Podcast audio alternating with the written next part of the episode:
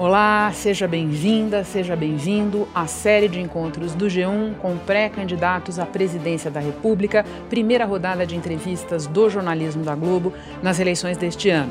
Foram convidados os cinco nomes com melhor pontuação na pesquisa Datafolha mais recente.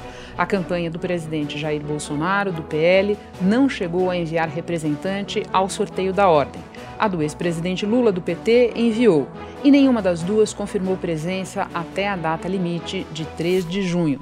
Pela sequência definida no sorteio em 31 de maio, a segunda a ser ouvida é a pré-candidata do MDB, em entrevista transmitida ao vivo pelo G1 e pelo Globoplay, que será reexibida às 11 da noite na Globo News e também ficará disponível na íntegra, tanto em vídeo como em áudio.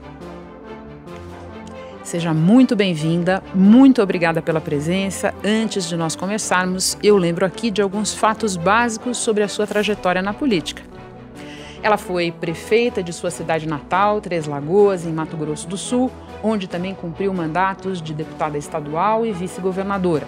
Em 2014, elegeu-se ao Senado.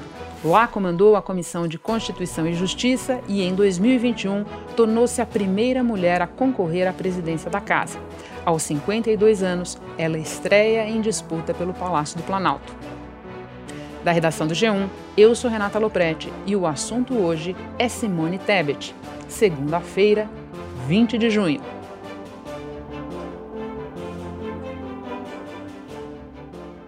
Candidata, mais uma vez, muito obrigada pela participação. A nossa conversa terá uma hora e meia a partir de agora. Obrigada, Renata. Eu que tenho que agradecer a oportunidade.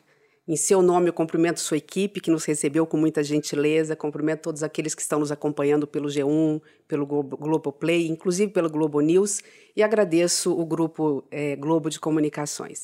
Quero, em nome da democracia, agradecer a todos vocês, porque este é um espaço especial em que nós podemos apresentar as nossas propostas e nos apresentar ao Brasil. Então, vamos começar. Candidata, no campo político em que a senhora se situa, pelo menos oito opções morreram antes de nascer nessa eleição. Algumas por decisão própria, outras porque foram rifadas por seus partidos.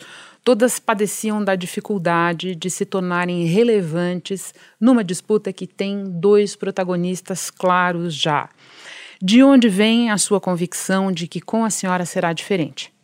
Bom, primeiro o fato já está, de estar aqui. Né? Vamos lembrar que se voltarmos no tempo um pouquinho, Renata, lá para outubro, mais ou menos novembro, você tem razão, eram oito pré-candidatos. E eu fazia parte desse grupo que entendia e ainda entendo que essa polarização política não, não só está fazendo mal ao Brasil, mas está levando o Brasil para o abismo. Uma polarização que discute direita e esquerda, nós contra eles, num discurso de ódio, né, é, criando crises artificiais, quando na, na realidade os verdadeiros problemas do Brasil não são enfrentados, enfrentados de frente. Então, diante desse cenário, eu me somei como mais uma a estar à disposição desse que nós chamamos de um centro democrático a favor do Brasil. Um grande pacto a favor da democracia, dos valores democráticos, mas especialmente da população brasileira. E neste processo, muitos foram ficando pelo caminho. O fato de ser a única e ser a única e especial representar hoje não só o maior partido do Brasil, que é o MDB, mas também um partido histórico, que é o PSDB, que nunca deixou de colocar um candidato à presidência da República. Ao lado do Cidadania, hoje na figura do presidente Roberto Freire, que tem uma história de vida política, partidária, ideológica em defesa da democracia, me faz ter certeza, não só que este é o primeiro de muitos partidos que estarão se somando conosco, mas também em que nós temos condições de nos apresentar ao Brasil como a única alternativa capaz de pacificar o Brasil, que é isso que o Brasil precisa de paz para poder sorrir, mas também de unificar o país em nome de uma única pauta: a defesa da democracia, das instituições democráticas e do povo brasileiro. O nosso principal objetivo desse centro democrático é dizer para a população brasileira com muita tranquilidade: Política é coisa séria, política é servir, política é missão e através da política nós conseguimos resolver os problemas das pessoas. E o principal deles, hoje, infelizmente, Renata, é erradicar a miséria e diminuir a desigualdade social. Em um instante nós vamos falar disso, mas eu quero entender melhor um ponto. A senhora com frequência se refere à polarização como um problema em si e mais, a senhora acabou de ser como responsável por boa parte da nossa crise. E daí eu fico pensando, 33 milhões de pessoas passando fome um salário mínimo que, ao final de quatro anos, será entregue ao sucessor pela primeira vez em décadas, valendo menos do que valia no início do mandato. O desastre na gestão da pandemia que a senhora ajudou a desnudar na CPI, um cidadão morto, torturado e morto pela Polícia Rodoviária Federal diante do país. Tudo isso é obra do atual governo. A senhora considera que o principal responsável pela crise é o atual governo ou é a polarização? É um conjunto. Nós não podemos esquecer que o atual presidente é fruto também de um desgoverno do passado. Não vamos esquecer que essa polarização, esse discurso de ódio de nós contra eles, não vem de agora. Né? Para mim, está muito claro isso: Bolsonaro é fruto dos excessos, dos equívocos, dos erros do Partido dos Trabalhadores. Um partido que até hoje não veio a público e não teve coragem de dizer: eu errei. No meu governo teve corrupção. Nós não podemos tampar o sol com a peneira. Vamos lembrar que, para uma reeleição do ex-presidente Lula, nós tivemos o mensalão, que é a compra de consciências de parlamentares para manter a base para poder se sustentar no poder. Depois, nós tivemos o petrolão, que também, através da Lava Jato, isso ficou muito claro, mas nós simplesmente desnudou algo que nós já sabíamos. E diante de tudo isso, nós temos, de um lado, hoje que ter que lidar com um governo inoperante, incompetente, que não sabe governar, inerte naquilo que é principal, totalmente insensível com os problemas das pessoas. E de outro, um governo passado cheio de malfeitos que sequer reconhece que fez. Então, se chegasse ao poder novamente, faria tudo de novo? Então, sim, nós estamos diante de uma polarização e a grande parte da culpa dos problemas do Brasil se deve a isso. Enquanto não se resolve os problemas, é cômodo se polarizar, criando crises artificiais. Só é importante a gente lembrar que o seu partido, o MDB, participou ativamente durante a maior parte do governo Lula e foi sócio principal e herdeiro do governo Dilma. No caso do Petrolão, petistas foram implicados, mas, digamos, um dos condenados mais ilustres do Petrolão é o ex-presidente da Câmara, Eduardo Cunha, que era do MDB talvez a imagem, a senhora há de concordar comigo, mais gráfica da corrupção da nossa história recente sejam os 50 milhões de reais no apartamento do Gedel Vieira Lima, do MDB.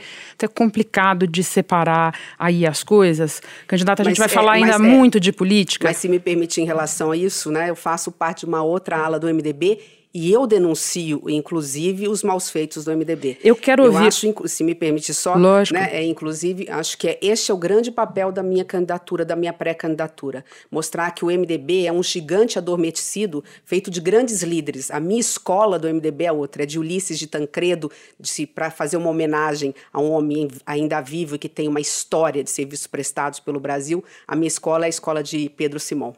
É, candidata, eu quero muito ouvi-la ainda sobre o MDB, mas antes da gente falar de política, eu quero falar de grandes problemas nacionais que são recorrentes nas suas falas e que também apareceram muito é, na nossa é, na, na, nas, nas, mensagens que nós recebemos é, dos, é, das pessoas que nos acompanham. Por exemplo, a Sandra Ponte lhe pergunta como é, a senhora pretende resolver o problema da fome que atinge, como eu acabei de lembrar, 33 milhões de brasileiros no momento. Fome mesmo, né? não é nem insegurança alimentar. A Tânia Penteado quer saber qual é a sua proposta para combater a extrema pobreza no país e eu lembro que a senhora tem dito muito que considera que transferência de renda é a ação imediata para atacar a fome. Numa entrevista recente, a senhora disse que é preciso deixar de lado o Auxílio Brasil e resgatar o Bolsa Família, que a senhora chama de novo Bolsa Família. Pode explicar para nós qual seria a diferença? Eu sou pré-candidata à presidência da República, Renata, porque, como mãe, eu não posso admitir ah, que outra mãe sofra a dor de ver seu filho chorar porque não tem que dar de comer. Nós estamos falando de um país que alimenta o mundo. Nós alimentamos 800 milhões de, de brasileiros e de estrangeiros. Nós alimentamos 800 milhões de pessoas no planeta.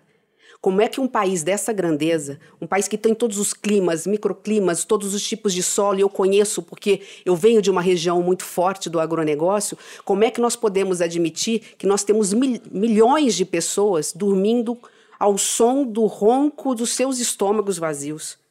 Então, o objetivo principal da minha candidatura é erradicar a miséria. Erradicar mesmo. Diminuir a pobreza é outra coisa.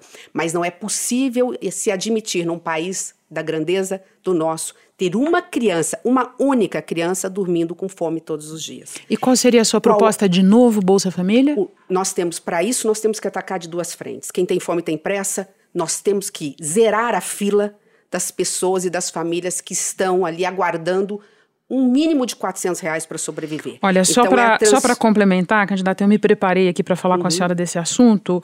Um estúdio que a Confederação Nacional dos Municípios acabou de soltar calcula em 2,8 milhões de famílias a demanda reprimida pelo Auxílio Brasil. Isso para nem falar da turma que está dormindo na rua para entrar no cadastro. E há, há pouquíssimos meses atrás eram 1 milhão e 700 pessoas na fila. Então, primeiro, transferência de renda permanente essa transferência de renda, não do jeito que está sendo feita agora, sem nenhum critério. Novo Bolsa Família, onde você tem, assim, todas as exigências para que aquela família, ao ser inserida, possa cumprir, carteira de vacinação, criança na escola, permitir que assistência, assistente social vai na casa e vê se há algum tipo de violência, algum tipo de abuso sendo cometido com esta criança. Então é óbvio que você entrega um auxílio, mas cobra também da família que ela proteja essa criança e esse adolescente. Então essa transferência com todas essas exigências, elas têm que ser estabelecidas, mas mais do que isso, com critérios. Você tem níveis de pobreza e níveis de miséria. Quantas crianças. Né, é um pouco do que tem, mas melhorado. Nós vamos apresentar no momento certo um grande programa revolucionário e que está sendo gestado e preparado. Mas mais importante, uh, Renata, ele não pode ter tempo para terminar. Não pode ser 24 meses. Tem que ser o tempo necessário para aquela criança e aquele jovem e ter tido a oportunidade de entrar no banco de uma escola, de um ensino público de qualidade, de um ensino é, médio profissionalizante em que ele possa ser inserido no mercado de trabalho. E só então ele abre a vaga para outras famílias. Isso é o mínimo. Num orçamento como o nosso, que nós sabemos que dinheiro tem, essa é condição sine qua non para você falar que minimamente você tem um país cristão, inclusive.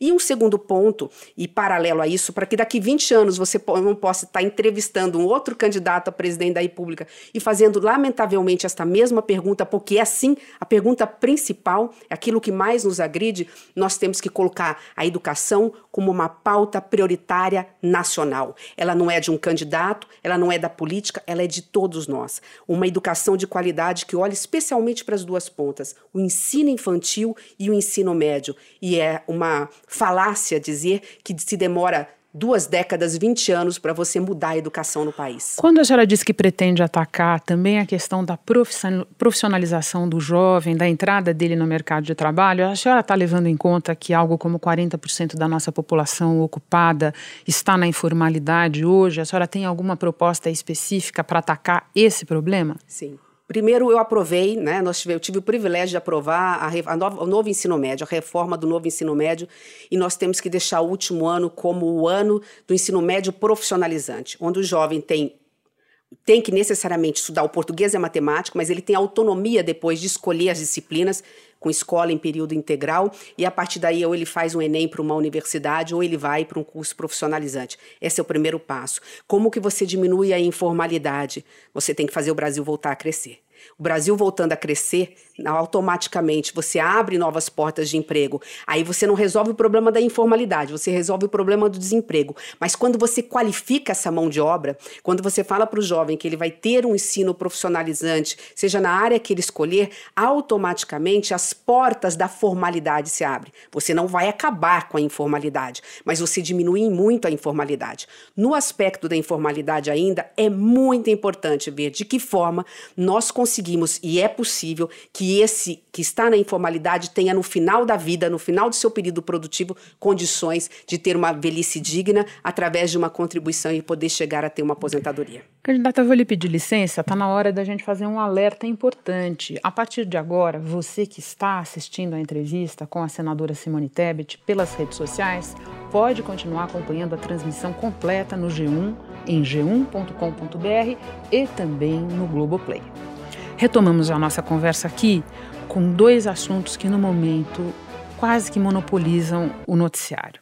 O primeiro deles é o caso Bruno Pereira e Dom Phillips.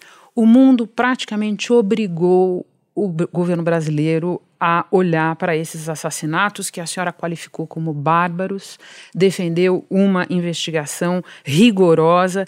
E, no entanto, eu lembro, candidata, que segue impune nem a autoria nós conhecemos. A morte de um outro servidor da, da FUNAI, como era o Bruno Maxwell dos Santos, dois tiros na nuca, três anos atrás, na mesma região. Se a senhora estivesse na, na presidência, que medidas teria tomado já a partir do desaparecimento do Bruno e do Dom? Bom, primeiro, um presidente da República, num caso desse, não pode estar numa motociata no estado do Amazonas enquanto você está num processo de investigação num caso gravíssimo como esse. Chamar o Ministério da Justiça e falar: resolva, vá até lá, veja o que precisa, vamos fortalecer o serviço de inteligência. Esse é o grande problema hoje do Brasil na área de segurança pública, o serviço de inteligência da Polícia Federal. Eu já tenho anunciado que nós temos que recuperar e recriar o Ministério Nacional da Segurança Pública. Vamos parar de dizer que responsabilidade de segurança pública é um problema só dos governadores. Não é. A União está em condições de coordenar isso, criando o Ministério Nacional da Segurança Pública e, através de uma boa governança, dando estrutura necessária para fazer um sistema integrado de fiscalização, de investigação e de punição.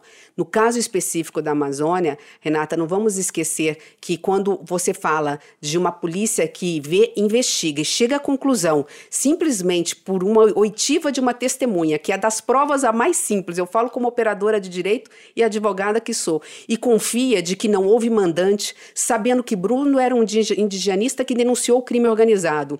O, o jornalista Felipe também já havia um ano atrás denunciado, isso foi estampado em Londres, foi estampado em outros outros países do mundo, o que o crime organizado tomou conta da Amazônia. E ele recebe um tiro nos mesmos moldes dos outros, que é um tiro na cabeça, no crime bárbaro. Né? É, isso não é só que mancha a imagem do Brasil. Eu fico pensando nessas famílias que querem justiça. Como querem justiça, Renata, todos os casos de homicídios ainda que não foram, é, não foram resolvidos nas favelas, nas comunidades brasileiras. Por isso que, repito, o Ministério Nacional de Segurança Pública e a União ter coragem de dizer problema de segurança pública também é um problema meu, é um problema nosso.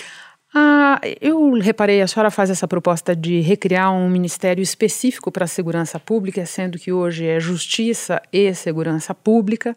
A propósito de outros assuntos, a senhora também tem a proposta de recriar um Ministério do Planejamento. Independentemente do mérito de um, de outro, eu lhe pergunto: será que a população brasileira, o público de maneira geral, a essa altura, já não está algo descrente de que a gente possa resolver problemas criando ou suprimindo ministérios, porque o atual governo também suprimiu um monte, depois criou outros tantos. É, tem credibilidade essa medida, essa proposta, como algo que efetivamente vai mudar alguma coisa? A senhora acha? Eu não só acho, como tenho certeza. Você tocou num assunto muito importante. Por que, que o orçamento brasileiro está engessado e está sequestrado pelo Centrão? Porque o presidente da República, o governo federal, não tem projeto de país. Não tinha projeto nem antes da pandemia. Não adianta culpar a pandemia pelos problemas. Basta olhar os indicativos econômicos. O PIB brasileiro não, cresce, não cresceu 2% no primeiro ano do presidente. E por que isso? Porque não tem meta, não tem objetivo, ele não sabia onde ele queria chegar. O Ministério do Planejamento e Orçamento é um ministério que vai dizer o seguinte: nós temos programas, nós temos metas e nós temos prazos para cumprir. Porque política, Renata, não existe espaço vazio. Se você tem um orçamento na ordem de 4 trilhões e 900 bilhões de reais, tirando o serviço da dívida, sobe um pouco mais da metade que isso, você tem o que a partir daí? Você tem um orçamento que tem que ser destinado para a saúde, para a educação, para a segurança pública. E o que sobra de despesas de receita discricionária, se você não apontar que é para habitação para famílias que ganham até um salário mínimo e meio, se você não, não apontar que é para ajudar estados e municípios a melhorar a qualidade do ensino, e daí por diante, você tem um dinheiro solto que vai chegar dentro do Congresso Nacional, eu sei porque eu estou lá há sete anos, e vai, a partir daí, dar, dar margem a toda sorte de descaminho. É isso que está acontecendo. Quer dizer, um, um, um governo que ama seu povo cuida do dinheiro público.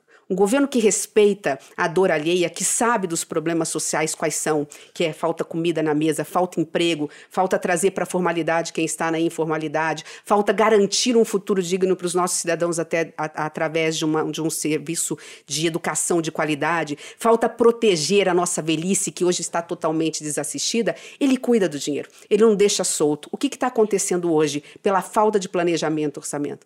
Nós temos o orçamento secreto, 16 bilhões, Renato Renata? Para onde está indo esse dinheiro?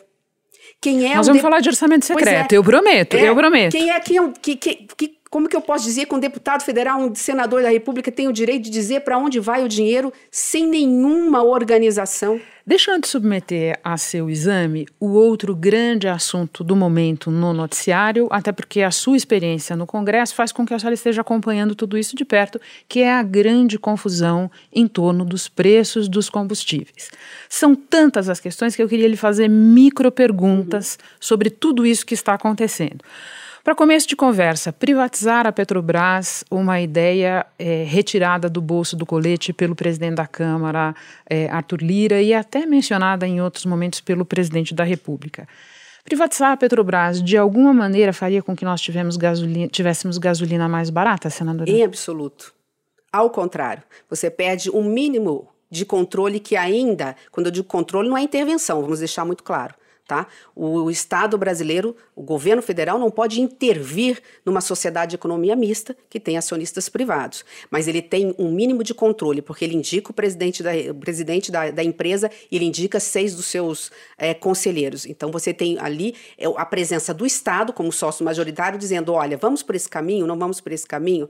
É, em relação à privatização da Petrobras, primeiro que é um assunto que eu acho que é assim, é estéreo à medida em que não passa dentro do Congresso Nacional. Segundo, ele não resolve o problema, ele pode até complicar neste momento. O problema, que eu sei que você vai fazer perguntas aí é, Várias, específicas sobre isso, mas o problema da Petrobras é outro. O problema da Petrobras é que nós temos um presidente da República que não sabe o que fazer com ela, porque é incompetente, inoperante, e não sabe realmente, ele terceiriza os problemas porque ele não sabe resolver? E tivemos um outro presidente que fez da pauta, o da, da, da estatal, algo né, como uma política ideológica de se manter no poder. Lembrando que o petrolão nada mais foi do que fatiar. Inclusive com o MDB, você tem razão e é preciso colocar o dedo na ferida. Eu sempre disse isso e sou contra. É, fatiar a Petrobras com partidos aliados para poder votar qualquer coisa dentro do projeto do, do, do, Congresso Nacional e conseguir a reeleição da sua sucessora. Outro... Então, este é o grande problema: trazer né, política partidária ideológica para dentro de uma empresa séria, que é a maior estatal brasileira, uma das maiores do mundo. Outra ideia, igualmente patrocinada pelo presidente da República e pelo é, presidente da Câmara, lembrando que nós estamos conversando numa segunda-feira em que caiu mais um presidente da Petrobras, presidente que tinha sido indicado pelo próprio é, presidente eu já Bolsonaro. Perdi a conta, o quarto ou quinto? É, na verdade, é muito confuso, porque é. esse já tinha caído, mas ainda estava no cargo, na... muito a rigor. Saiu nesta segunda-feira o terceiro presidente da Petrobras e vai entrar um quarto nesse governo. Mas vamos esperar. O que eu quero lhe perguntar é sobre essa ideia de CPI. CPI para quê, candidata? O, qual é a sua ideia sobre é, fazer uma comissão parlamentar de inquérito agora para investigar a Petrobras? Primeiro que eu, quando eu acho que eu já vi de tudo, alguma coisa sempre acontece para me surpreender. Eu nunca vi um presidente da República querer abrir uma CPI para investigar atos que podem, inclusive, condená-lo, né? Porque vamos lembrar, né? A comissão parlamentar de inquérito vai, se for instalada, eu estou pronta para assinar me dê, eu peço para que o líder do governo ou a bancada do governo apresente realmente essa CPI que eu faço questão de assinar para nós investigarmos de que forma está sendo essa ingerência numa estatal que é uma sociedade de economia mista. Ingerência em que nível, em que grau que pode caracterizar crime de responsabilidade. Então estou pronta para assinar essa CPI. Vai dar em alguma coisa? Ela tem resultado agora imediato para a vida das pessoas? Não, mas ela pode escancarar algo que esteja acontecendo de muito sério dentro da Petrobras. O que pode resolver o problema do combustível não é um governo, repito, omisso, inoperante e que terceiriza os problemas ou que tenta intervir de forma eleitoreira, e muito menos decisões erráticas do próprio Congresso Nacional. A gente resolve o problema de duas formas. Há um problema imediato para resolver, que tem que ser feito com uma política clara até o final do ano, dos males o menor, cria-se crédito extraordinário ou subsidia-se com os dividendos, é, isenta-se piscofins, não só do diesel como fez, mas também do álcool e da gasolina, sem necessariamente violar a autonomia dos estados, como foi feito e foi aprovado agora recentemente. Por falar em decisões do Congresso, a senhora votou a favor do projeto que limita a cobrança de ICMS sobre combustíveis e alguns outros itens. A senhora foi prefeita, a senhora foi vice-governadora, a senhora sabe muito bem é, o que representa essa perda de ICMS para os estados, imposto que é o maior imposto federativo brasileiro e que banca gastos com saúde, com educação, com segurança pública. A maioria dos especialistas considera que as compensações que estão sendo prometidas, eu digo prometidas porque nenhuma está materializada ainda aos estados, são insuficientes para atacar esse problema. Por que a senhora votou a favor desse projeto, candidata? Porque nós estamos diante de uma escolha de Sofia. Porque quem tinha que apresentar a alternativa correta, ideal, não apresentou. E eu estava e eu sou constitucionalista. Eu estava diante da seguinte situação: há, há inclusive questionamento, não é certeza, eu também não tenho, de que isso pode ser inconstitucional, porque nós estamos ferindo a autonomia dos estados. Mas entre isso, já que o governo não ofereceu a alternativa correta e deixar os preços subirem ainda mais, impactar na inflação e no preço dos alimentos, Renata, o que nós estamos vendo não é só nos grandes centros como São Paulo, eu cheguei ontem. Né? Nós estamos falando de famílias inteiras morando nas praças públicas em barraca de lona. Nós estamos falando de uma classe média que não está se endividando no cartão de crédito porque fez uma viagem, dividiu em 10 vezes para o Nordeste, esse litoral maravilhoso que nós temos. Ela está fazendo dívida e dividindo no cartão de crédito para poder comer porque falta salário no final do mês. Então, diante disso, nós só tínhamos um, um cenário é escolher entre algo que pode ser inconstitucional e vai ser judicializado, ou minimamente tentar barrar até o final do ano. Mas eu fiz isso com muita tranquilidade, porque se eleita presidente, o primeiro ato é o seguinte: ela valeu, essa medida valeu até o final do ano. A partir do ano que vem, nós temos que, que bom, revogar. Que bom que a senhora mencionou isso. Eu tenho visto várias entrevistas suas, quando a senhora trata da questão dos combustíveis, a senhora sempre fala assim: não, isso para vigorar até 31 de dezembro, isso para vigorar até 31 de dezembro. Eu trago a questão do crédito extraordinário, que a senhora senhora defende, a Constituição Federal prevê crédito extraordinário para situações como de guerra, de calamidade, como a gente teve na pandemia. É, crédito extraordinário para tratar desse problema agora não seria simplesmente empurrar a questão para o próximo presidente da República? Não, na medida em que você está diante de uma excepcionalidade, quando eu falo 31 de dezembro, pode ser 1 de janeiro, pode ser um pouco antes, no caso não antes, porque o governo não vai mudar, e pode ser 1 de fevereiro. O que eu estou dizendo é que você tem que, que você está diante de uma situação anormal. Você tem uma guerra entre os países que são os maiores exportadores de petróleo. Então está faltando combustível no Brasil, no mundo, né, para poder ser, para poder nós podemos importar. Nós temos ainda nós temos dois problemas. O mundo tem um, nós temos dois. Nós temos o problema do preço do barril em dólar e nós temos um problema de um câmbio desvalorizado no Brasil. E aí vamos colocar de novo o dedo na ferida. Por que, que o dólar passa de 5?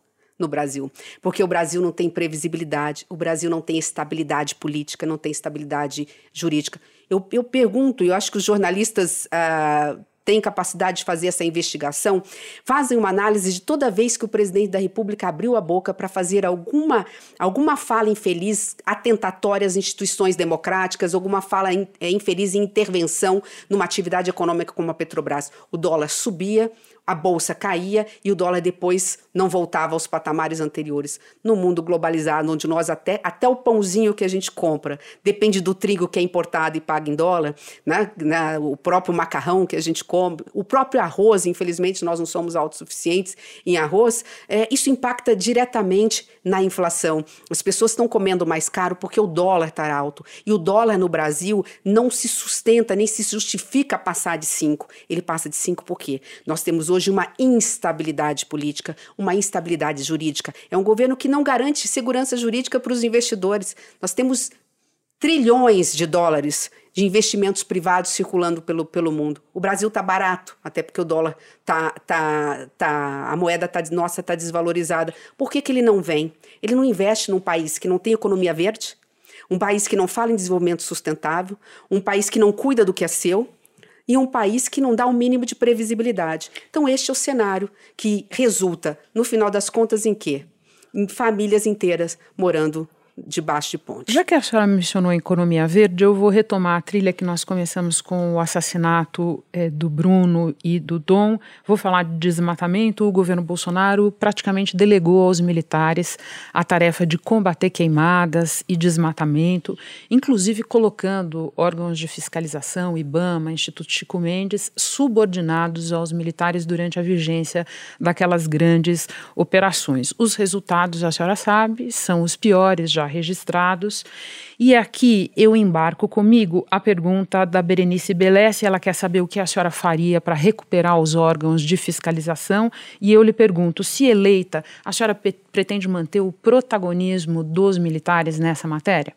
São duas coisas que se interligam Sim. E, e, e de forma muito objetiva. Né? A economia é verde. Eu, é assim, eu tenho para mim uma máxima que o século XXI é o século do, do desenvolvimento sustentável, do meio ambiente, ou será o último século para a humanidade, o último século do planeta como nós conhecemos hoje. Essa é, para mim, uma máxima. Então, a partir daí, nós temos que fazer de tudo. É a sobrevivência dos nossos filhos, dos nossos, dos nossos netos. A partir daí, nós temos que ter consciência da responsabilidade que temos. A Amazônia é nossa, a soberania é nacional do Brasil, mas isso nos traz uma grande responsabilidade.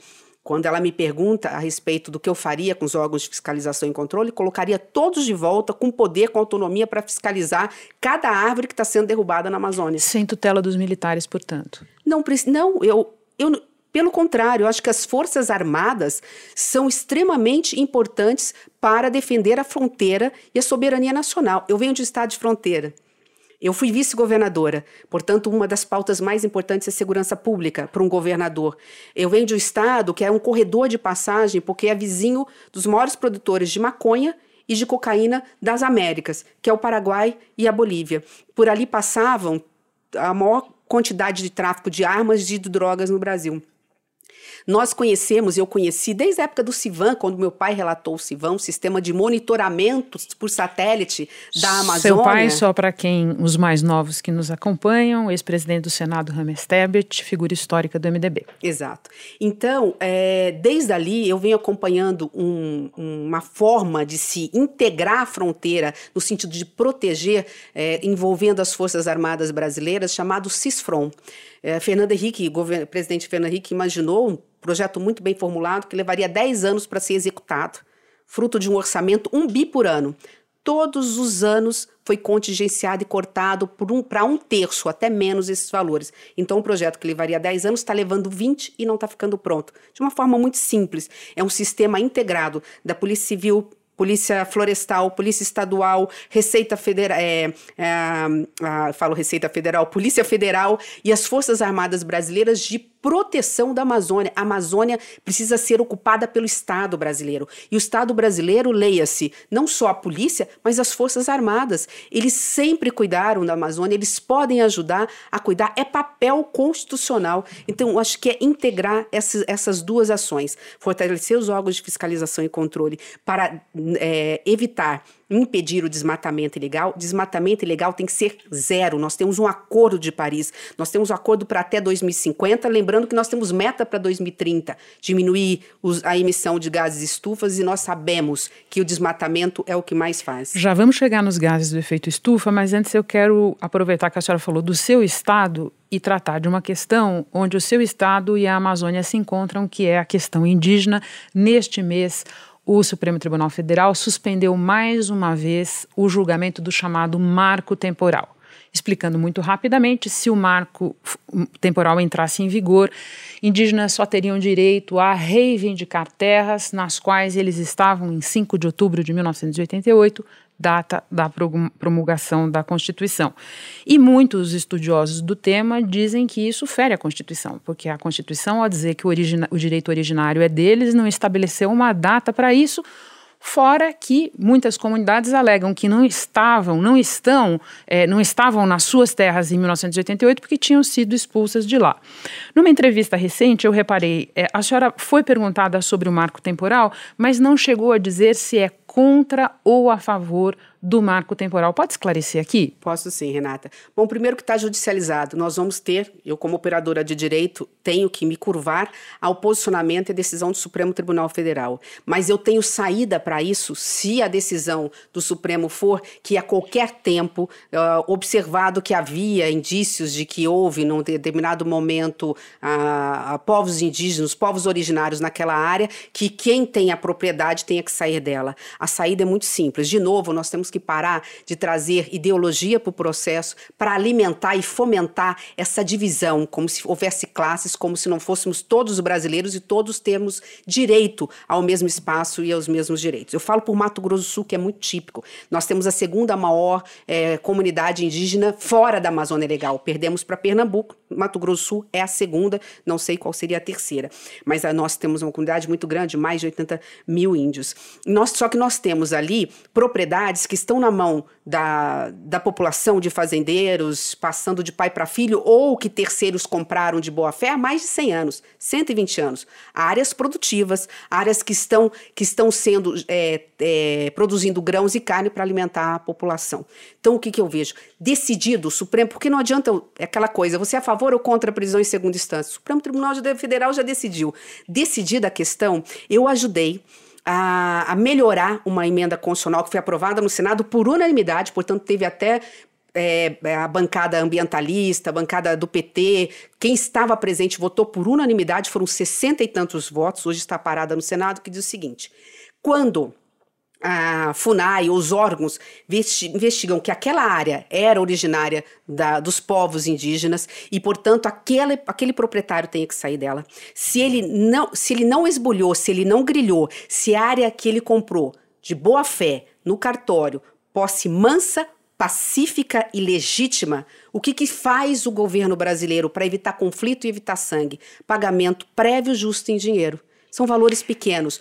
Isso apenas no caso do proprietário ter o título, agiu de boa fé. Eu não estou me referindo à Amazônia legal, onde há o desmatamento ilegal, onde você tem grilheiros, mineradores, crime organizado hoje lá dentro, que você explora, desmata, fica um tempo ali, para depois tentar, via Congresso Nacional, legalizar aquilo que era ilegal, que é, a PL da, que é o PL da grilhagem, do desmatamento. Então, a saída, para mim, como sou uma pessoa de centro sempre equilibrada, é sempre olhar pelos dois lados e ver de que forma nós podemos pacificar o Brasil. Eu tenho uma dúvida. Primeiro, uhum. eu queria é, trazer um dado muito interessante aqui do Instituto Socioambiental, que eu acho que inclusive ajuda a refutar determinadas coisas que o governo federal diz.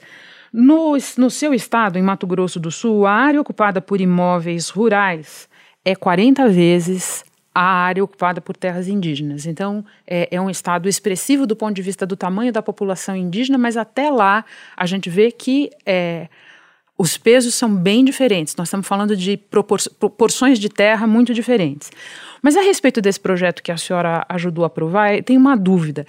A indenização em dinheiro é só pelas benfeitorias ou é também pela chamada terra nua? Porque a Constituição diz que a terra nua é dos indígenas, certo?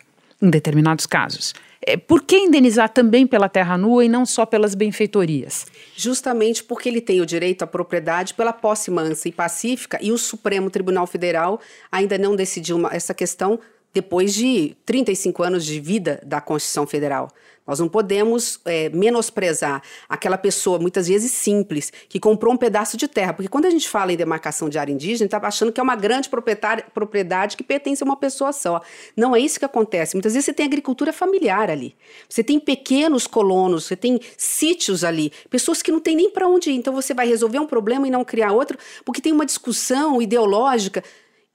O índio quer a terra e é um direito dele. Quem produz e que comprou com suor, porque como eu estou falando, não estou falando de grandes, pode até ser um grande proprietário, mas muitas vezes não é isso. Você vai demarcar a área, você não demarca em cima de uma única propriedade, você demarca em cima de toda uma comunidade. Você vai num, num, termo assim bem popular para as pessoas entenderem, né? É, vestir um, um santo e, e desvestir outro, a troco do que? Se eu estou falando de boa fé, pessoas que estão produzindo, estão colocando alimento na mesa.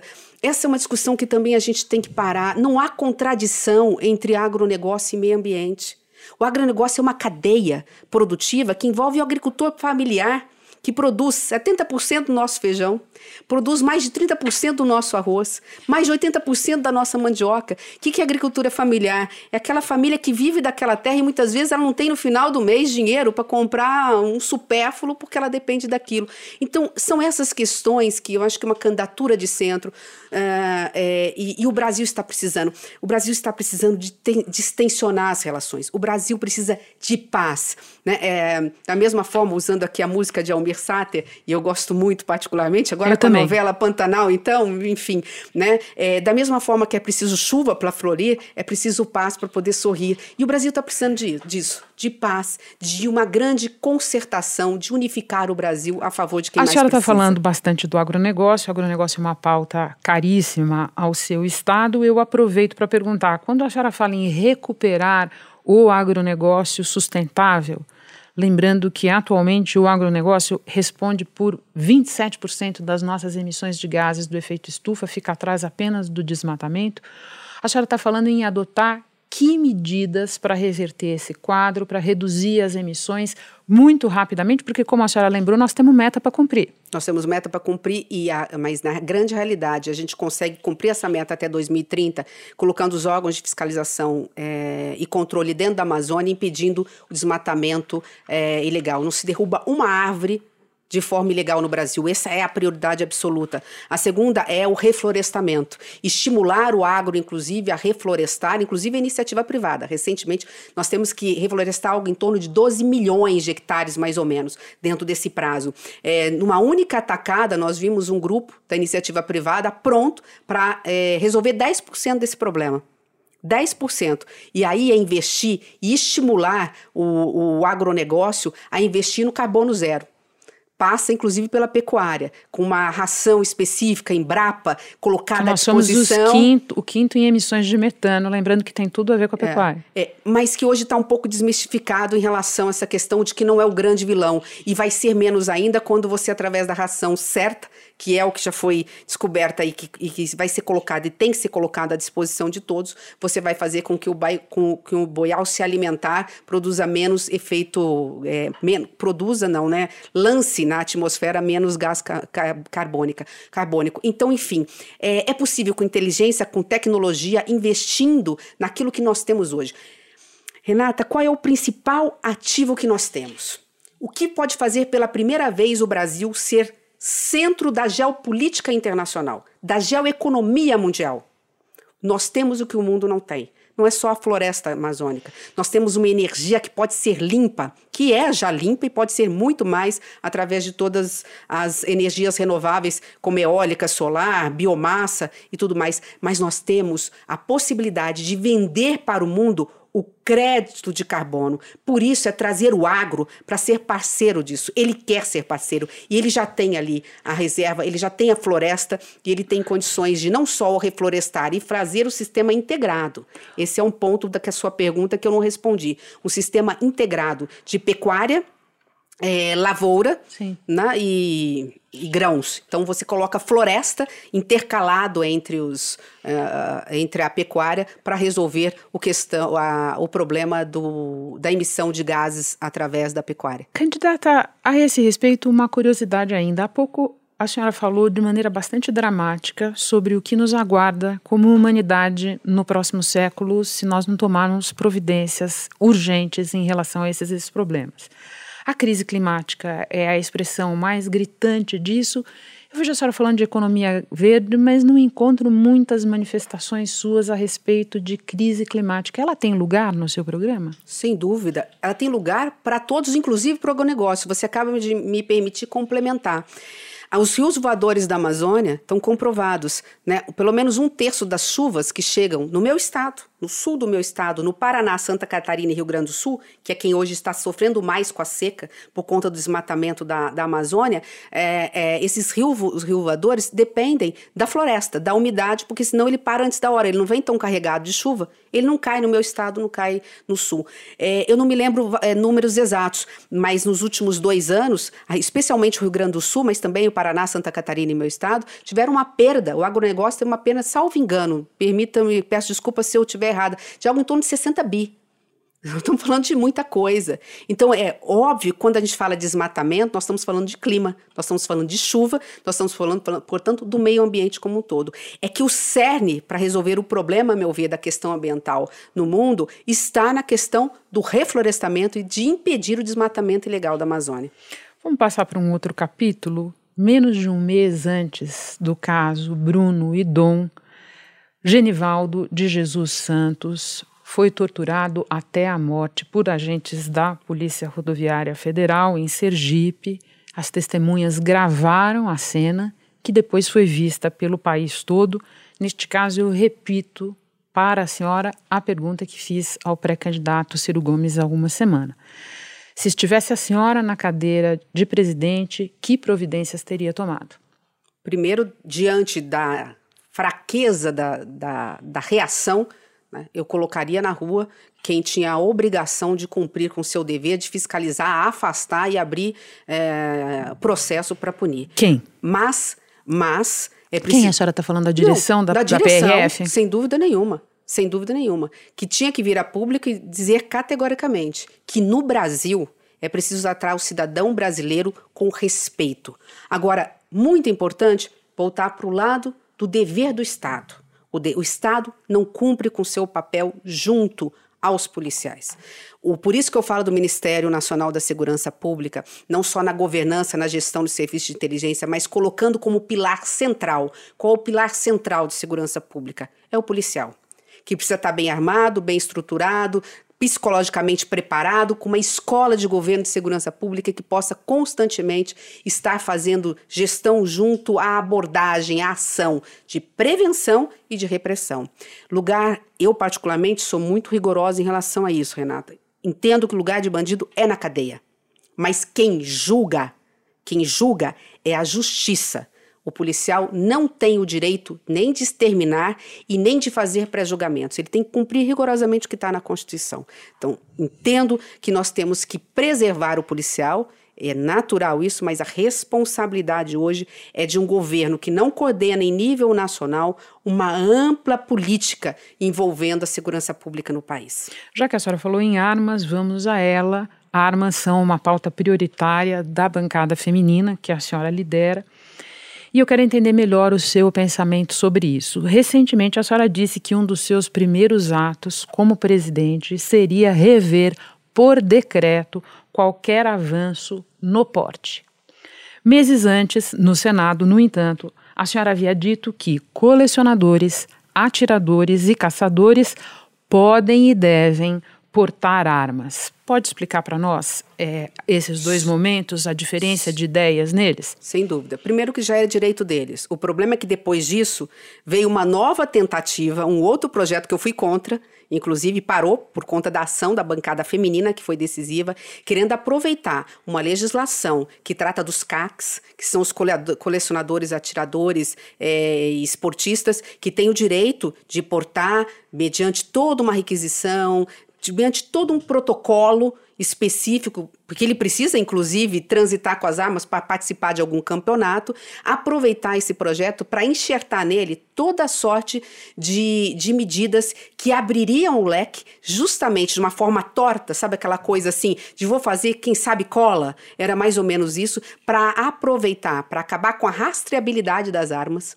permitir que eles pudessem comprar três, quatro, eu não me lembro mais, cinco vezes mais. E, é. e, e, aí eu fui contra. Nosso, a bancada feminina foi decisiva e impedimos esse processo. Uma coisa é a lei como está. Agora, permitir que eles possam dobrar o número de, de, de armas nesse sentido. Eu, os números, eles são tão impressionantes que é preciso trazer para a nossa conversa. O é governo é autorizou atiradores a comprar até 60 armas, caçadores até 30 colecionadores nem limite têm. Atualmente no Brasil há 605 mil pessoas com algum registro de CAC.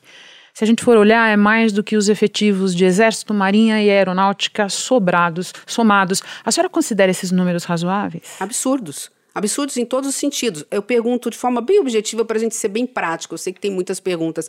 Para onde vai parar essa quantidade de armas? Ele, alguns vão alegar que foram furtados, roubados, fazem boletins de ocorrência e, na realidade, venderam por 10 vezes o valor de mercado por crime organizado. E aí você passa para o crime organizado uma arma ilegal e transforma numa arma legalizada.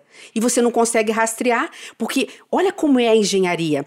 Eu aumento o número de armas, eu aumento o número de munição que esse, esse grupo pode comprar, eu apago o registro para eu poder seguir e eu coloco na mão depois, de outra forma, pela é, do crime organizado essa arma e transforma uma arma ilegal numa arma legal. É, da mesma forma, em relação ao número. E é por isso que eu falo que decreto por decreto, porque a maioria dos decretos que ele editou são inconstitucionais, tinham que ter passado pelo Congresso Nacional. Por que, que ele não fez? Porque ele sabe que no Congresso Nacional ia ter uma bancada feminina. Nada é mais valioso para a bancada feminina, para a mulher que faz política, do que a proteção da, dos seus filhos, dos filhos de outras mães e das nossas mulheres. A principal vítima da arma de fogo dentro de casa é a mulher. A principal vítima de arma de fogo no Brasil são os nossos jovens das favelas, especialmente os negros. Então, isto para nós é inconcebível. Esse não é a pauta do Brasil.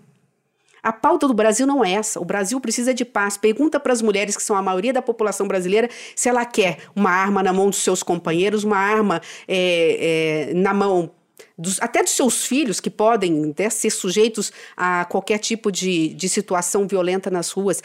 A pauta do Brasil é outra, Renata. A pauta do Brasil urgente é a fome, é a miséria, é, é diminuir a desigualdade social, é dar oportunidade é, para os nossos filhos de ter o mínimo de. Eu quero, de forma muito clara, deixar para vocês assim muito claro o que me move na política.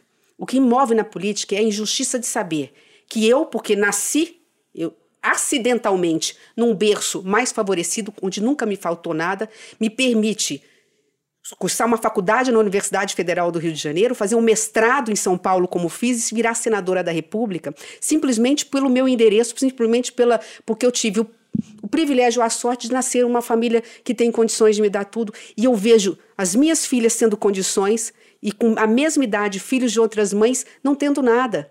Então, essa injustiça num país tão rico como o nosso, nós não estamos falando de uma África, nós estamos falando de um país rico que tem um povo absolutamente pobre. Um último ponto que eu quero esclarecer, até porque a senhora voltou a dizer aqui com bastante ênfase que a proteção da mulher é um objetivo básico da bancada feminina quando pensa essa questão das armas. A senhora, no entanto, votou a favor da posse e do porte na zona rural. Quando a senhora fez isso, a senhora justificou por que votou assim numa entrevista à Globo News em 2019. Nós vamos mostrar um trechinho dessa entrevista agora.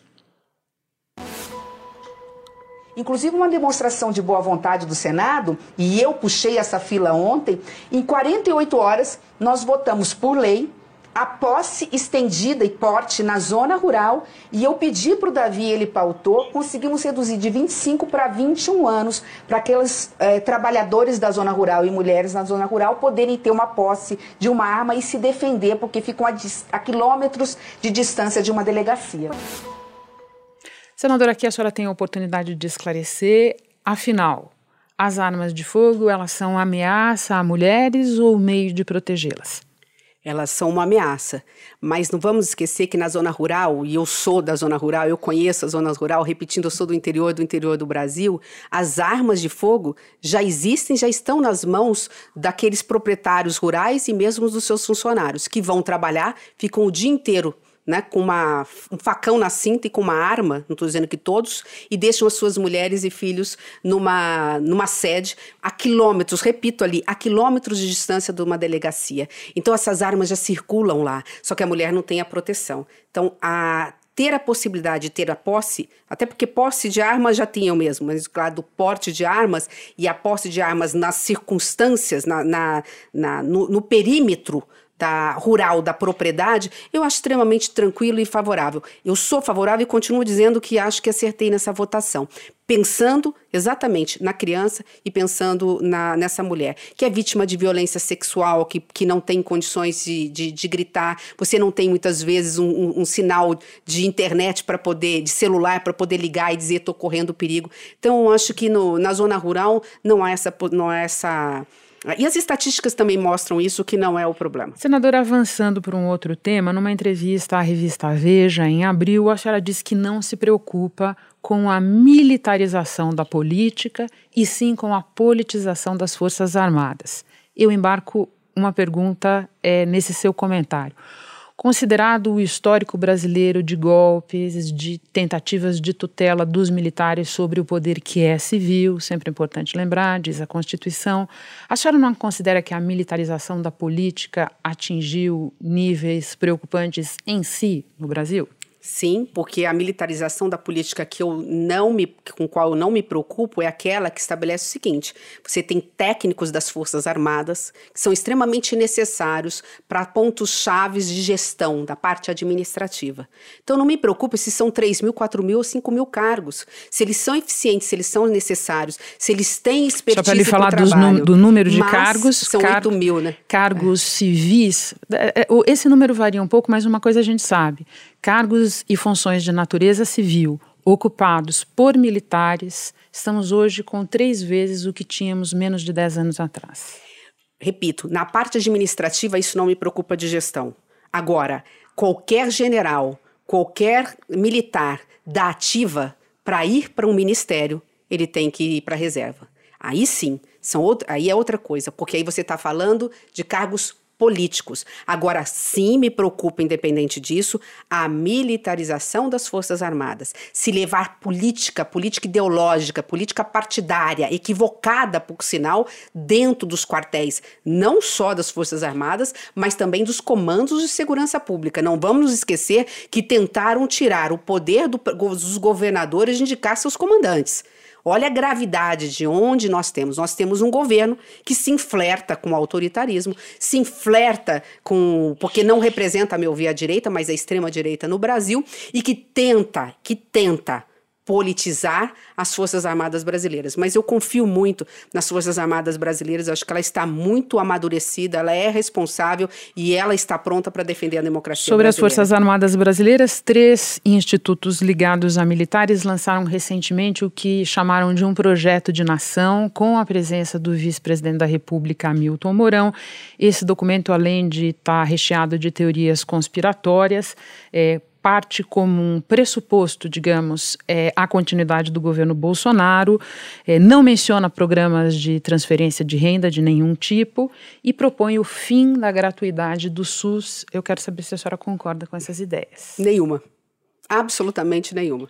E nem é papel da, da, dessas instituições ficarem apresentando programas, projetos de governos ah, para candidatos. Uma última pergunta sobre o papel, ser ou não, das Forças Armadas. Eu quero saber qual é a sua posição a respeito do bullying que o governo vem fazendo com a justiça eleitoral na tentativa de dar aos militares uma espécie de poder paralelo na apuração do resultado eleitoral.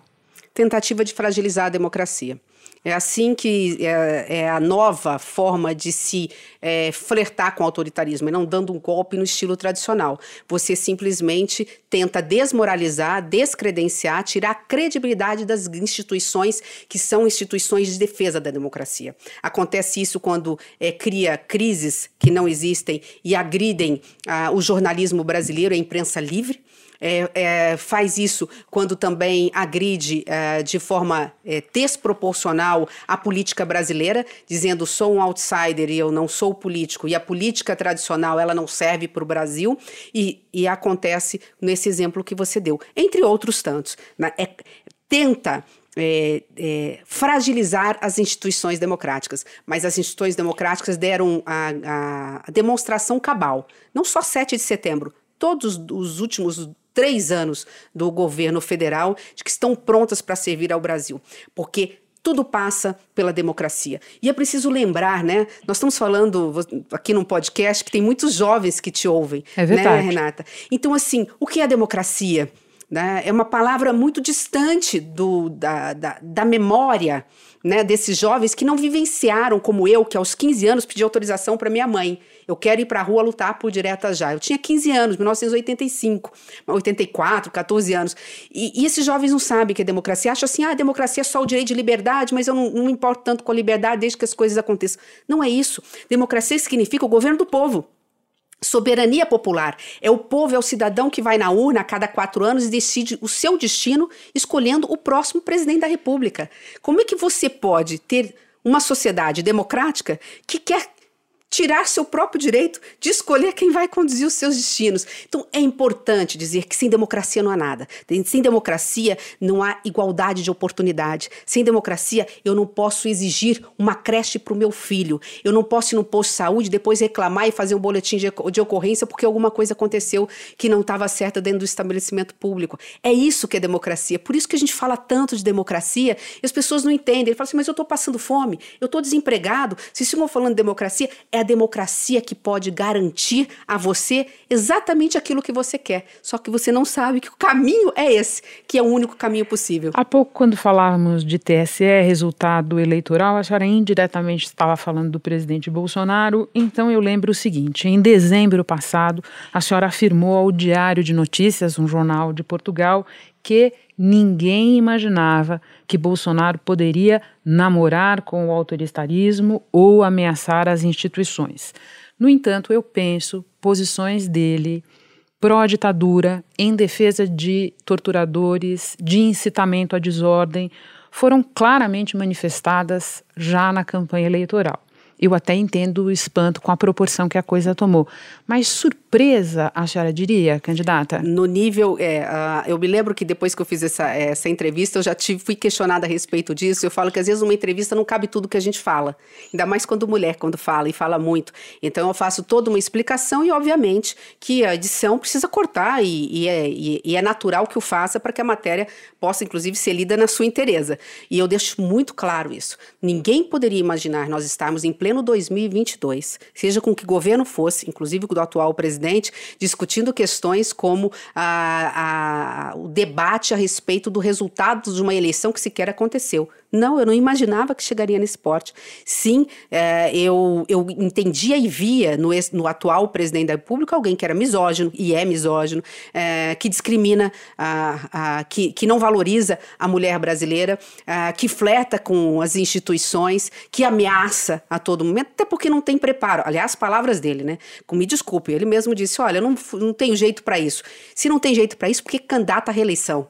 Então começa por aí. Mas voltando à pergunta, para não desviar dela, ninguém imaginava nessa grandeza. Eu não posso acreditar que as pessoas que elegeram o presidente Bolsonaro acreditavam, acreditariam que ele fosse de tal forma desproporcional nessa briga acirrada com os poderes, com o poder judiciário, com o Congresso Nacional, com a imprensa, numa demonstração clara que tem uma pauta da extrema direita de armar as ruas, de discriminar, de fazer vista grossa, de negar acesso à vacina, à vida para as pessoas. Ninguém imaginava chegar a essa proporção. Não posso imaginar um povo brasileiro tendo votado, como também não posso imaginar, e eu tenho certeza que o presidente Bolsonaro não vai estar no segundo turno dessas eleições. Nós vamos falar de segundo turno ainda, mas, candidata, muitas das perguntas que nos chegam têm a ver com saúde pública, com os recursos para a saúde, algo que passou a gritar na cara das pessoas por causa da pandemia e já vinha enfrentando muitos problemas, a senhora sabe.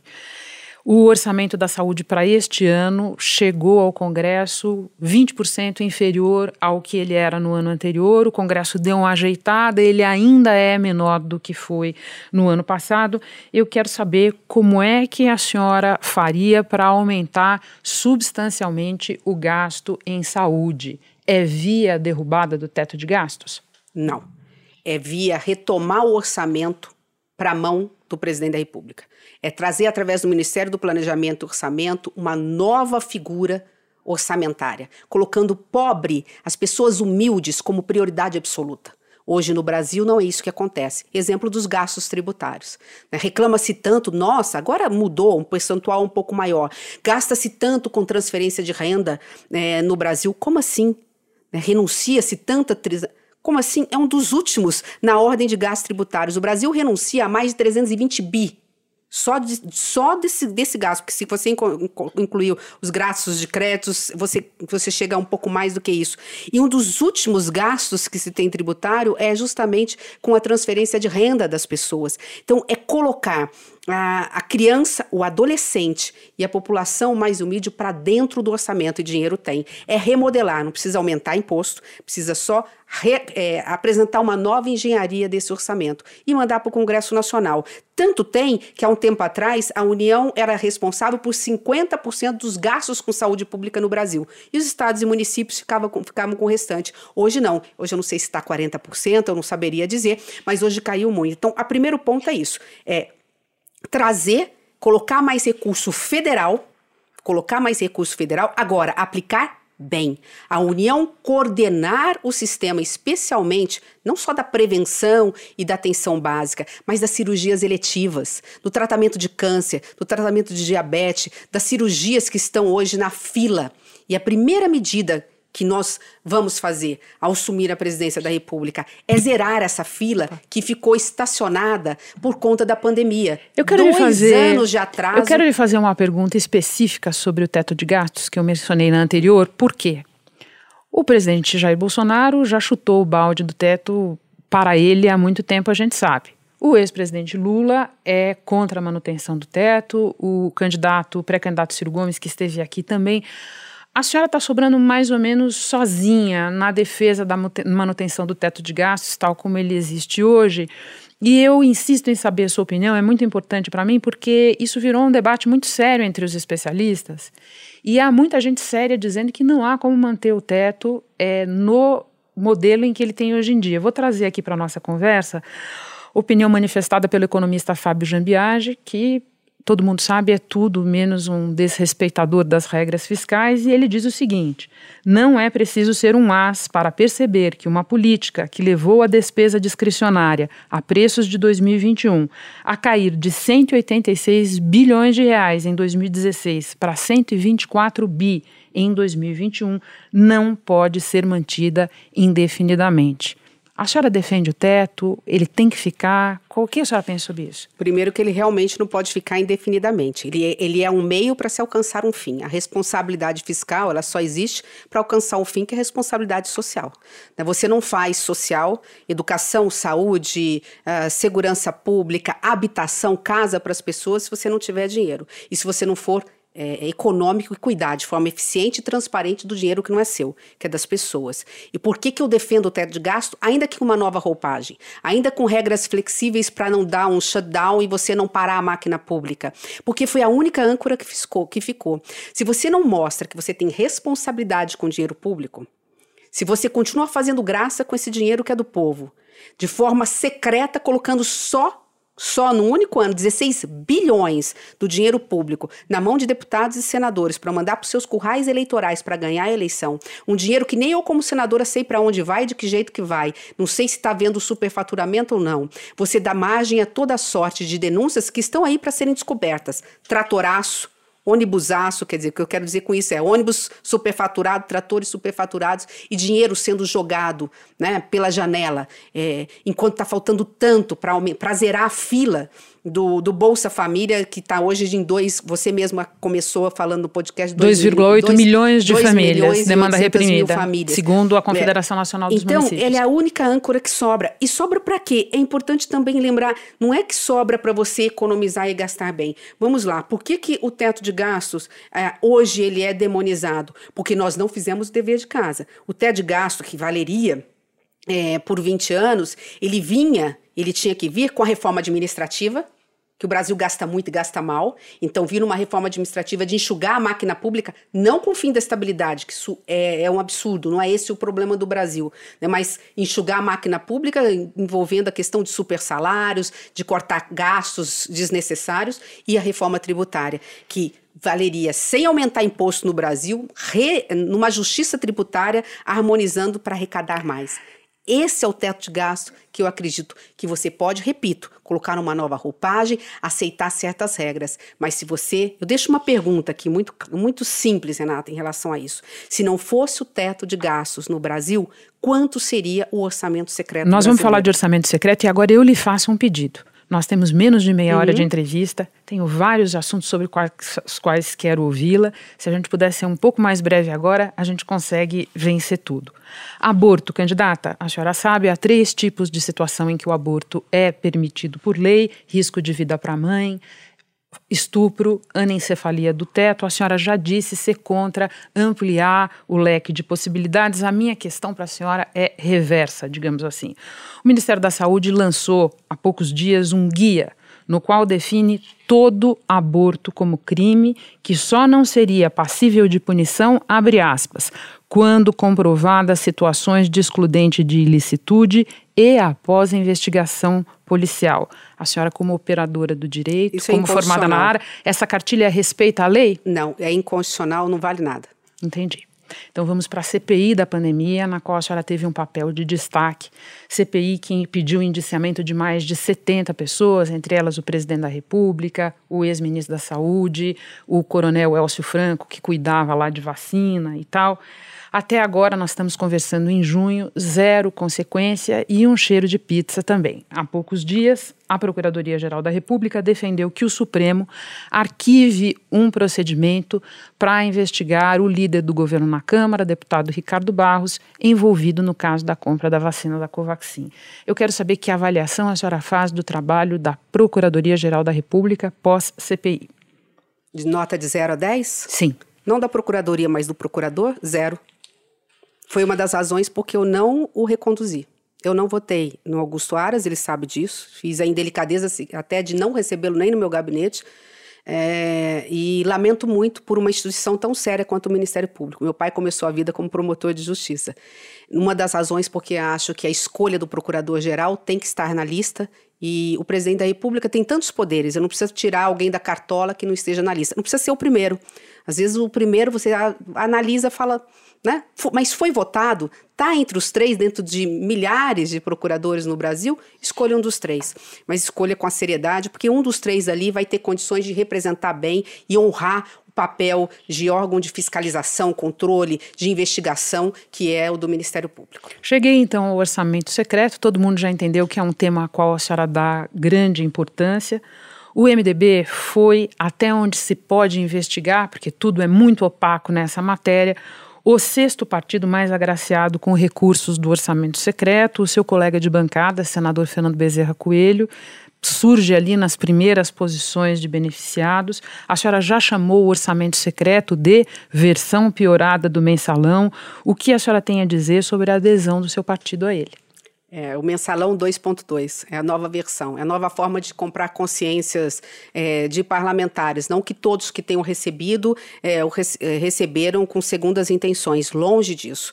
É eu faço sempre a defesa intransigente da boa política e que não faltam são bons políticos no Congresso Nacional. É que, lamentavelmente, não pode ser diferente, o que estampa os jornais são os, os políticos que cometem crimes. É, eu posso falar, eu não posso falar por A ou por B, eu posso falar por mim. Né? Eu enfrentei uma candidatura à presidência do Senado, a primeira mulher em 198 anos de história, sabendo que tinha um orçamento secreto do outro lado, né? negociando emendas para que pudesse eleger um candidato que representasse o, o, o que pudesse ser da, da, da cozinha do Congresso, do, desculpa, da Casa Civil ou do, ou do governo. E fui com muita coragem, sabendo que ia perder, por duas razões. Me permita que a gente não falou sobre mulher, mas para mim isso é muito caro. Né? Eu faço política há 20 anos, eu tive muitas primeiras vezes na minha vida, e isso não me dá nenhum, não dá nenhum motivo de orgulho. Ao contrário, fui a primeira mulher prefeita da minha cidade, reeleita prefeita, fui a primeira mulher vice-governadora, a primeira mulher presidente da Comissão de Combate à Violência contra a Mulher do Congresso Nacional, quando eu cheguei em 2015 nós criamos. A primeira mulher a presidir a comissão mais importante do Congresso Nacional, que é a CCJ, a primeira mulher líder da bancada feminina e a primeira mulher presidente, candidata à presidência do Congresso Nacional. Eu enfrentei esse orçamento secreto e é obviamente que, que não podia. Ele também é uma forma de ferir a democracia, porque ele tira a oportunidade dos novos jovens, trabalhadores, servidores, enfim, pessoas que querem entrar na vida pública de competir em pé de igualdade. Como ele vai competir em pé de igualdade, virar um deputado federal ou um senador, se aquele senador, aquele deputado federal, né, despejou dinheiro nos municípios fazendo obras e tudo mais. Então é uma, é uma concorrência desleal e desleal mesmo dentro do próprio Congresso Nacional, que você mesmo mencionou. Uns ganham muito, outros ganham pouco, sem nenhuma transparência. Deixa eu aproveitar que eu falei, eu mesma falei do MDB, para perguntar se a senhora se sente segura quanto à formalização da sua candidatura em convenção no final de julho. A senhora sente tranquilidade de que o MDB irá até o fim com a senhora? Eu tenho absoluta certeza que sim. E vou dizer de forma muito rápida por quê, é, Renata. Houve primeiro, primeiro que eu fui chamada, né? Eu não me convoquei pelas bases. O MDB que nos chamou é o MDB dos núcleos. MDB Mulher, MDB Afro, MDB Diversidade, MDB Jovem, MDB Trabalhista, MDB Socioambiental. É, junto com muitos candidatos, muitos prefeitos, vice-prefeitos, o partido é o maior partido do Brasil, mas é um partido que tem responsabilidade. Houve uma primeira reunião da executiva, eles me chamaram, eu aceitei o convite, é uma honra para mim, como não ter uma mulher nesse momento de crise e de dor onde nós falamos e falamos com a alma do sentimento de mãe para falar do Brasil que nós mulheres queremos para os nossos filhos e para os nossos companheiros. Então, houve uma segunda reunião e essa que é a mais importante, houve uma terceira, quando cidadania através dessa figura ilustre, iluminada que apareceu na minha vida, Roberto Freire, que tem sido um grande conselheiro, e o PSDB, através da competência desse jovem Bruno Araújo, através das executivas, aclamaram e disseram o seguinte: olha, nós abrimos mão de candidatura e vamos apoiar o nome da candidata, da pré-candidata do MDB. A partir daí, nós fizemos uma terceira reunião de executiva, onde 90% se declarou favorável. Veja, agora eu não sou candidata pelo MDB, eu me apresento como, como pré-candidata de três partidos. O MDB MDB tem história, o MDB tem responsabilidade. Ele não vai tirar uma candidatura depois de já ter feito exatamente esse compromisso. Então, assim, já estamos em pré-campanha, a semana já começa andando pelo Nordeste, vou, vou Brasil adentro falar com as pessoas pedindo licença, a Renata, para entrar na casa das pessoas para poder me apresentar. No início deste mês, a sua assessoria divulgou uma foto de uma reunião no Senado em que representantes de diversos partidos selavam o apoio à sua pré-candidatura. Eu vou mostrar essa imagem agora no telão ao seu lado e para quem nos acompanha em áudio, vou descrever também. Na sala estão homens acomodados em sofás, entre eles o presidente do Cidadania, que a senhora acaba de mencionar, o Roberto Freire, o presidente do PSDB, Bruno Araújo, o deputado Baleia Rossi, que comanda o MDB, e ainda os senadores tucanos Isalci Lucas e Tasso Gereissati, este cotado para ser seu vice. A única mulher em cena e de forma remota ainda no telão é a senhora. Candidata, o que essa imagem diz sobre a profunda desigualdade de gênero que persiste na política brasileira? Qual é o papel das mulheres na construção da sua candidatura? Bom, primeiro só justificar que eu estava no telão, porque eu estava com suspeita confirmada no dia seguinte, eu tinha ido no laboratório, que eu estava pela primeira vez com Covid, né? Eu, eu peguei as outras e peguei, então por isso eu fui chamada para ir no, ao final. Ela tem, ela tem dois lados e é preciso reconhecer. Esta é a cara da política brasileira. É por isso que há 20 anos eu estimulo mulheres, eu acompanhei toda a história, conheço toda a história dessa luta, porque eu faço parte dela. Né? Lugar de mulher é onde ela quiser. Na política, ou como dona de casa, se ela quiser ser mãe, não tem missão maior né? É um direito, um privilégio ser só mãe, se ela quiser. Mas se ela quiser ir para o mercado de trabalho, ela tem que ir, mas ela tem que ter o direito a ganhar igual salário, porque a mulher com a mesma profissão, com o mesmo currículo, com a mesma capacidade, ganha 25% menos até, ou se for negra, até 40%. Então, o lugar de mulher é onde ela quiser. E nós precisamos de mais mulheres na política. Aquela fotografia é a cara da política brasileira. Nós somos um dos últimos países do mundo em representação feminina na política. Nós temos apenas 15% de mulheres na política. E não é porque mulher não se interessa por mulher, por, por política, ou não é porque mulher não vota em mulher.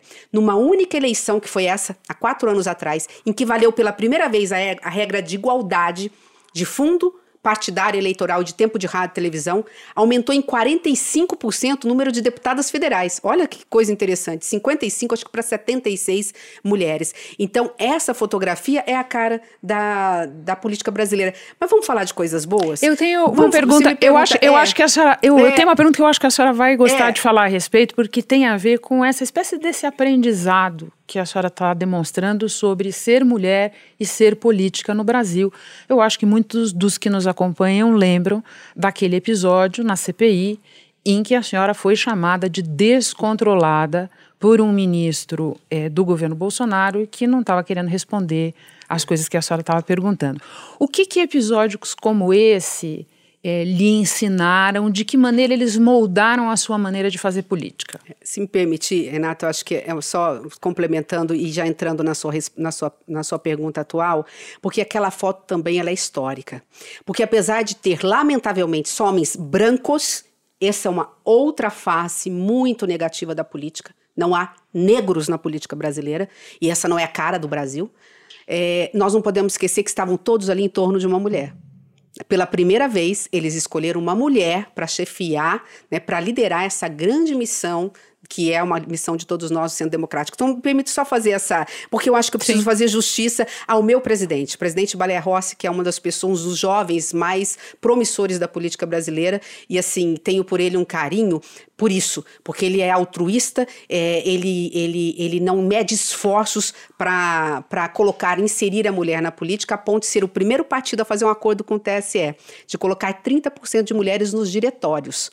E aí vai, faz toda a diferença. Mulher nos diretórios, escolhendo mulheres competitivas para serem vereadoras, deputadas, senadoras. Me desculpe, mas essa é a pauta da minha vida, por isso que eu estou sendo assim muito, muito assim extensa uh, nas respostas. Agora voltando a essa questão da violência, é, não há maior agressão do que a, a, violência política contra, contra a mulher. A violência de um modo geral, a violência sexual, e é lamentável a gente dizer que o Brasil é muito violento com as suas mulheres, né? que uma em cada três mulheres sofreu, sofre ou sofrerá algum tipo de violência na sua vida. E o que é mais grave, porque ninguém quer ver, todo mundo quer olhar para o lado, nós temos que assumir isso. A maioria dos casos eu não sei se é 60%, mas é a maioria dos casos de violência doméstica não acontece com mulheres dentro de casa não é com mulheres, é com crianças até 12 anos de idade. Então, esse é um ponto que precisa ser dito. Agora, vamos à violência política. Ela é uma forma, ainda que velada, de afastar a mulher. Aqui, não entra aqui não. Não entra aqui não, porque aqui o negócio é outro. Porque, assim, se a mulher fala manso, ela é considerada frágil. Ela é fraca para a política. Se ela mostra força, se ela se impõe, se ela impõe as suas ideias, né, ela é uma pessoa que quer ser professora. E quando ela fala alto, ela é descontrolada, ela é histérica. A história mostra na cultura da história da humanidade que a forma de você agredir a mulher que quer ocupar espaço é você chamá-la de histérica, que é um pouco o antigo momento que chamava de bruxa, né? Aquela bruxa que fazia que as pessoas curavam com medicina, mas ela era uma bolsa que precisava ser queimada em fogueira. Então é isso. O que mostra, mostra o seguinte: é uma frase de Simone de Beauvoir, eu sei que nós estamos indo para os últimos minutos. A mulher não nasce mulher, ela se torna mulher com as adversidades da vida. Ela se torna mulher quando ela começa a receber nãos, quando ela é discriminada, e ela tem que criar coragem. Eu era uma pessoa extremamente tímida, eu nunca me imaginei estar na vida pública, embora apaixonada pela política, e a primeira vez que, que, que cometeram esse tipo de violência política contra mim, eu fui no banheiro chorar. Eu fui chorar no banheiro. A segunda vez, eu não chorei, eu segurei, mas eu não soube reagir à altura. Eu titubeei, eu gaguejei, eu não... a terceira vez eu estava armada, estava pronta. Comigo não. Eu represento uma legião de mulheres anônimas que não podem estar no meu lugar. Então eu me empoderei, porque eu sei que por trás disso, eu sei da responsabilidade que tenho.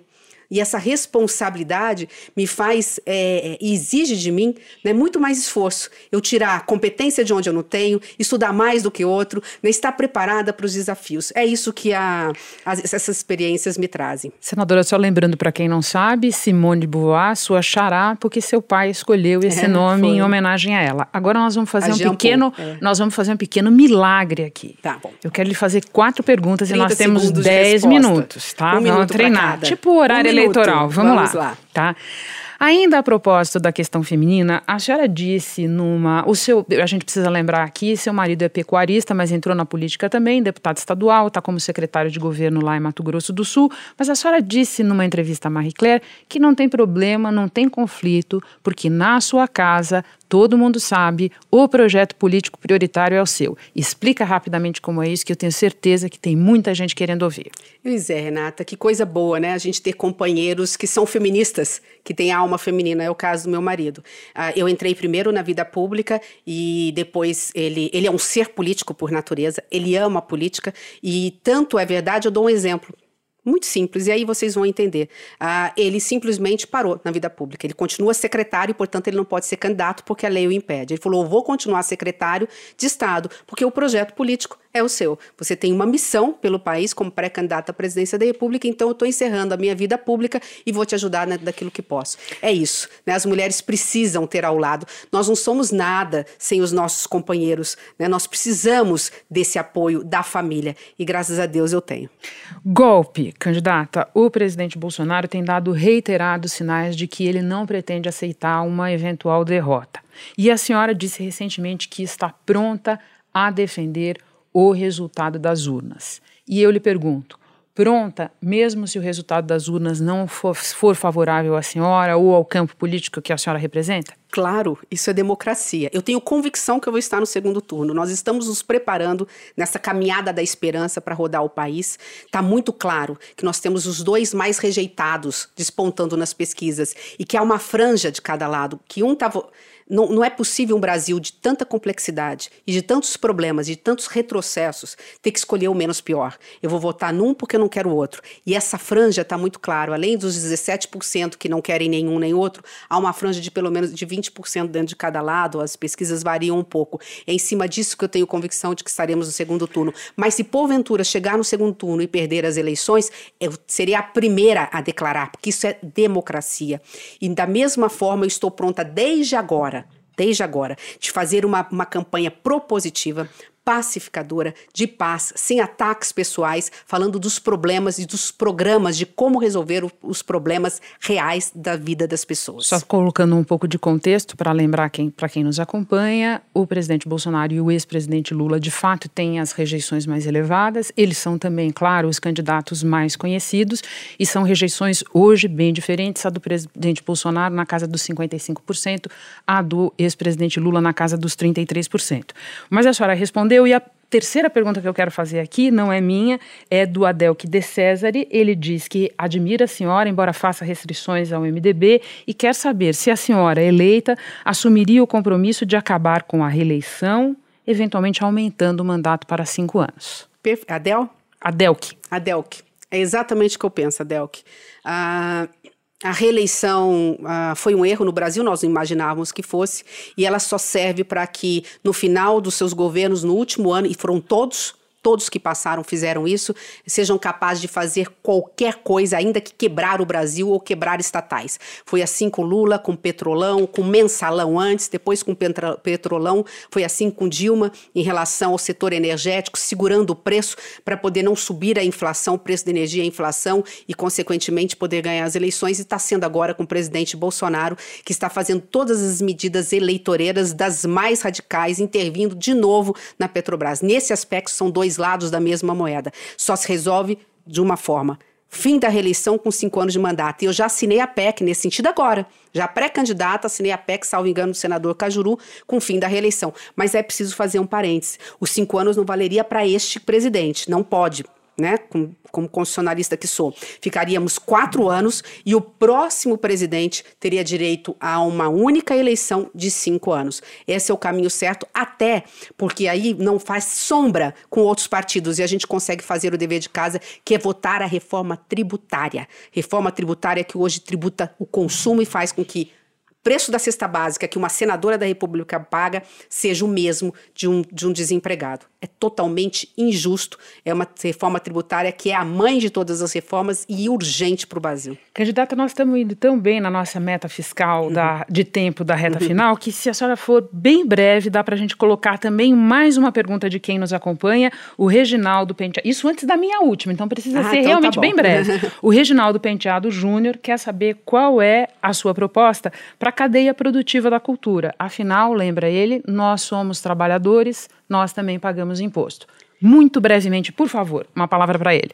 Recriar o Ministério da Cultura.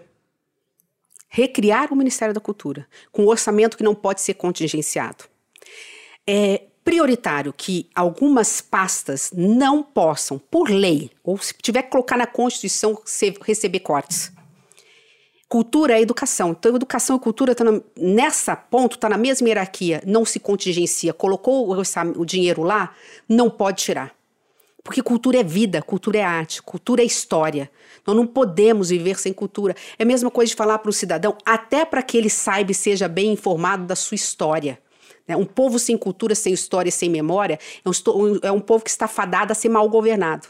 É um povo que está fadado a ir para as urnas e não está preparado para votar. Da mesma forma que um povo sem, sem a educação formal, né? sem poder estar tá ali no banco de uma universidade, num curso profissionalizante, no ensino médio.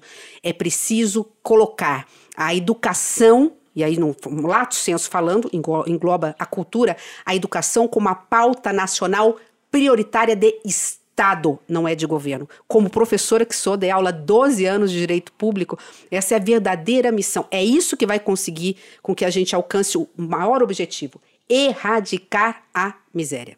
Eu puxo então como minha última pergunta o fio daquele momento em que a senhora diz que respeitará e defenderá o resultado das urnas, seja ele qual for.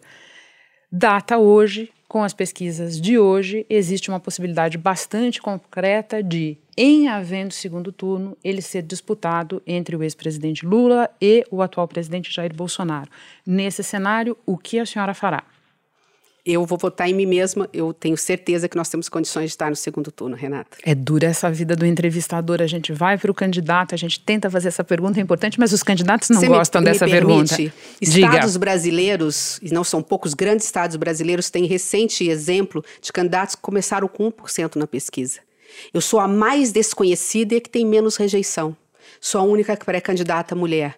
Tenho condições de mostrar para as mulheres, olhando nos só, olhos só das lembrando, pessoas. temos Vera Lúcia do PSTU Sim, e Sofia é, Manzano não, do é, PTB, que tem do PCB, perdão. Que tem esse espaço, por conta das regras, inclusive, do próprio Tribunal Superior Eleitoral, de estar nos grandes debates. Né? Elas são mais do que bem-vindas. Eu quero parabenizá-las pela coragem, porque eu sei com, porque sofro na pele que não é fácil ser pré-candidato, dar mais de partidos tão pequenos. Minha é, total, assim, é, não só solidariedade por tudo que eu sei que passarão, como eu vou passar por ser candidata, mas também que elas continuem e tenham a coragem de persistir. Mas estou dizendo, a única que vou ter esse espaço, pelo menos no primeiro momento, enquanto as demais não chegarem e não pontuarem mais, a estar em debates falando do Brasil que nós mulheres queremos. Então, diante dessa realidade, menos, menos conhecida, menor rejeição, tendo dois extremamente rejeitados, faltando mais de 100 dias, Renata, essa é uma eleição tão atípica que ela está silenciosa. A mulher ainda não decidiu seu voto, porque ela é a mais sensível, ela é a que, a que mais está sofrendo com o orçamento apertado, ela é que menos tem dinheiro para colocar comida na mesa, ela é que mais sofre pela dor de seu filho que está passando fome, pelo jovem que está desalentado, que não sabe o que fazer da vida. Então, nesse aspecto, eu tenho muita certeza, eu tenho convicção de que o processo eleitoral começa agora. E é por isso que nós vamos começar o Brasil na nossa caminhada da esperança. Eu, se me permitir, uma única frase, que é o sentimento que eu tenho, né, é, de, do que eu acredito que é o que o Brasil precisa. O Brasil precisa de amor, o Brasil precisa de coragem e o Brasil precisa de reconstrução. É preciso reconstruir o Brasil com amor e com coragem. Uma única insistência, eu entendo que a senhora tenha convicção, mas se a senhora não estiver no segundo turno, a senhora me diria o que vai fazer? Eu posso dizer o que eu não vou fazer. Eu não estarei assistindo uh, na sala na frente de uma televisão. Eu vou estar num palanque eleitoral defendendo a democracia e defendendo a, a, a candidato, a, as propostas de país que possam efetivamente tirar o, o país dessa vergonhosa é, estatística de ser um dos países mais desiguais do mundo. Candidata, muito obrigada pela sua participação, pela nossa conversa tão esclarecedora. Termina aqui a segunda entrevista da série especial do G1 com pré-candidatos à presidência. Nossa contribuição para o debate de propostas e ideias, sempre com o objetivo de informar bem o eleitor.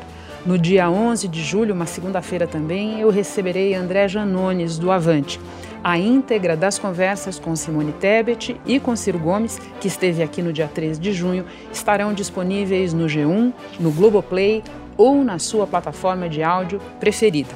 Por fim, hora de agradecer a equipe dedicadíssima que trabalha comigo nesse projeto. A coordenação executiva da série é de Mônica Mariotti e Ricardo Galo.